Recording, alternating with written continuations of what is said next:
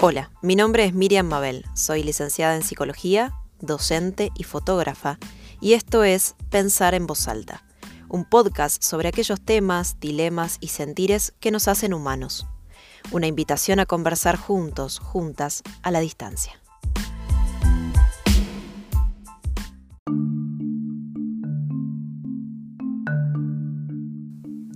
Desde hace unos años a esta parte, los feminismos actuales han puesto en escena ciertos conceptos para repensar las políticas afectivas.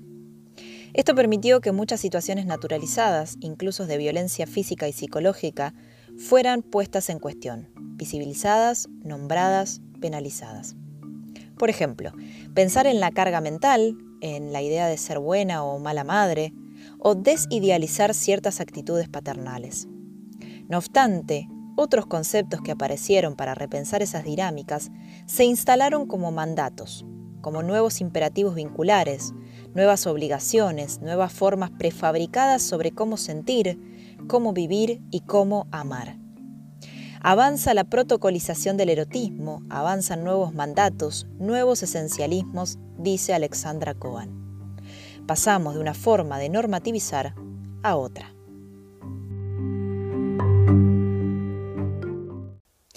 Hago un pequeño paréntesis. Cuando hablo de normativizar, me refiero a transformar algo en la norma, en lo normal, y de ahí trasladarlo mentalmente a lo natural. Hay una asociación casi automática que se hace entre normal y natural, y que ha marcado, entre otros ámbitos, a la salud mental. Nada en el mundo humano es natural en un sentido animal.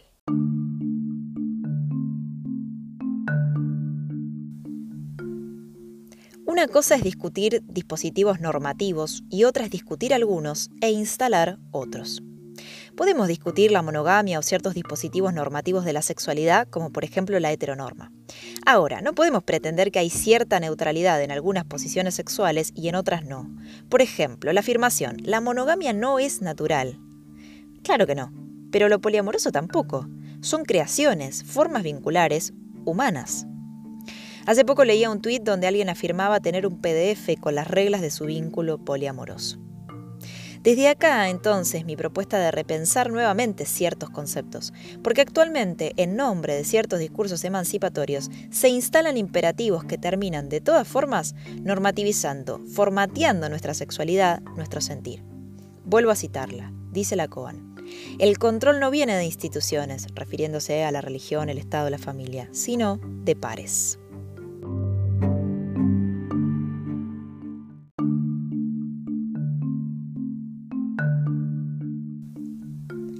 La acción no es igual a la no angustia. Hay una tendencia a reglamentar los vínculos sexoafectivos, las relaciones, las parejas, con la ilusión de que entonces si tiene nombre puede ser explicado, puede ser entendido y puede ser controlado, gestionado. Creo que una cosa es que uno se sienta herido y otra cosa es que el otro haya tenido necesariamente intención de hacerlo.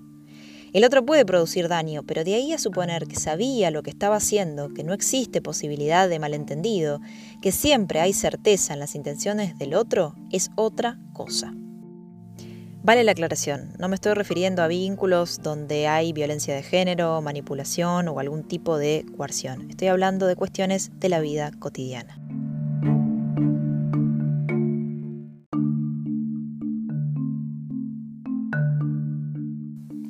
Acá aparecen ciertas garantías en formato de rótulos. Por ejemplo, la responsabilidad afectiva. Si el otro es responsable afectivamente, tiene que ser claro, tiene que saber qué quiere, tiene que darse cuenta antes de meter la pata que va a meter la pata y entonces avisarme. Todas estas suposiciones están en el lugar de no querer enterarse que el otro tampoco es garante de nada. Esto no quiere decir que haya que justificar al otro, sino tener en cuenta que el otro no siempre es consciente de lo que hace. No todo puede medirse, conjugarse a partir de la voluntad. Y esa es una herida narcisista. Obviamente uno puede visibilizar, enunciar, decirle al otro que no te haga tal o cual cosa, y si no deja de hacerlo, también uno puede decir, bueno, no tengo ganas de estar con alguien que me dañe. En toda relación hay posibilidad de daño. Incluso muchas veces solemos no percibir que nosotros hacemos daño y justamente porque ni siquiera estamos enterados de que lo hicimos.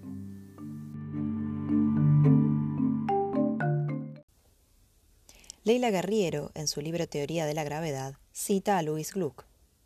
En una época solo la certeza me daba alegría. Imagínense la certeza una cosa muerta. Y agrega la propia Leila, esa cosa muerta malditamente necesaria.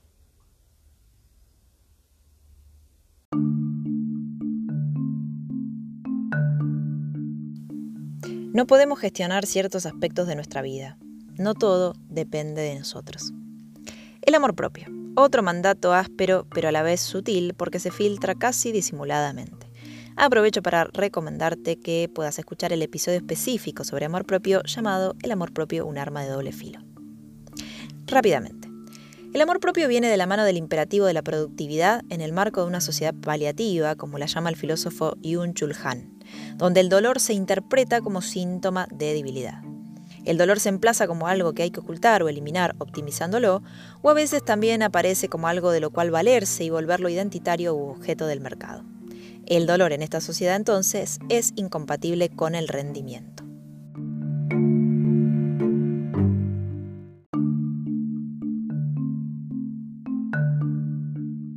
La empatía como demanda sin criterio o ser empático y aplastar al otro en pos de estar en sus zapatos. Acá también te recomiendo que escuches el episodio específico sobre empatía on demand.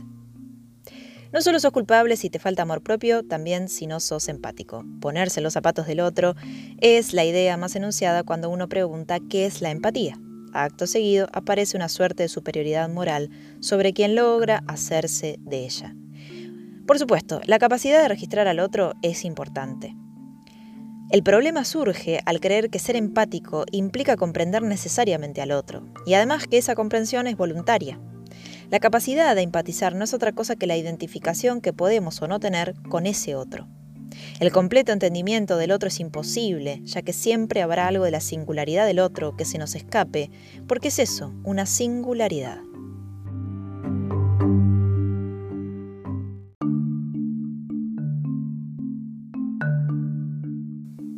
La repetición de lugares comunes sirve para no pensar y detener cualquier posibilidad de cuestionar y cuestionarse. En contraposición a la monogamia aparecen infinidades de propuestas vinculares, muchas de ellas reducidas a amor libre o poliamor. Como decía anteriormente, bienvenido sea repensar la monogamia, discutir los estereotipos, las violencias generadas y sostenidas desde la idea de amor propio o amor Disney. Pero ¿Hasta dónde las relaciones que intentan desandar el camino tradicional son necesariamente cuidadosas, respetuosas, sanas respecto de los otros y las otras involucradas? Si soy poliamorosa, entonces no voy a celar a nadie, tengo resueltas las cuestiones vinculares, puedo entender de qué se trata la vida, la libertad y de esa manera sentirme sexualmente realizada. Me atrevo a decir que es indiscutible que la ruptura con la monogamia tiene algo de subversivo abre a la posibilidad de desnaturalizar un sistema impuesto para replantearnos cómo y por qué amamos, cómo lo hacemos y entonces construir nuevas posibilidades entre las que escoger. La Vasallo, referente en la temática, asegura que el poliamor puede ser machista y neoliberal y sobre eso hay que estar atentos. O puede ser un espacio también de tránsito para una nueva pareja monógama. Aparece el tema de la exclusividad en el centro y por lo tanto se reduce todo a la cantidad. Para la autora, Romper con la trama del sistema monógamo no implica solo tener más de una pareja, sino desarrollar otras dinámicas con las que relacionarse. Agrega. Es violencia coaccionar a los y las demás para que se liberen de todo este armazón con argumentos que refieren a los grandes discursos, pero que no contemplan los dolores ni las dificultades. De lo contrario, solo estaríamos reproduciendo monogamias simultáneas que seguirían alimentando los amores románticos. Dice Vircano, el riesgo de algunos discursos en contra del amor romántico es la demonización absoluta del dolor. Hay que reconciliarse con esa dimensión del afecto que es el dolor.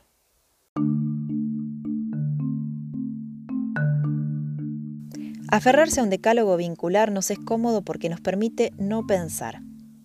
Quizás lo engañoso es creer que no pensar es sinónimo de nada nos puede pasar. Una cosa es repensar situaciones que antes no entendíamos, no identificábamos como violentas y ahora sí. Y otra cosa es el escrache generalizado, la reproducción de nuevos moralismos, la intención de imponer formatos afectivos que se suponen paradójicamente libres, creernos dueños de verdades sobre cómo vivir, cómo amar y cómo desplegar nuestra sexualidad, y entonces transformarnos tristemente en inspectores de vidas ajenas.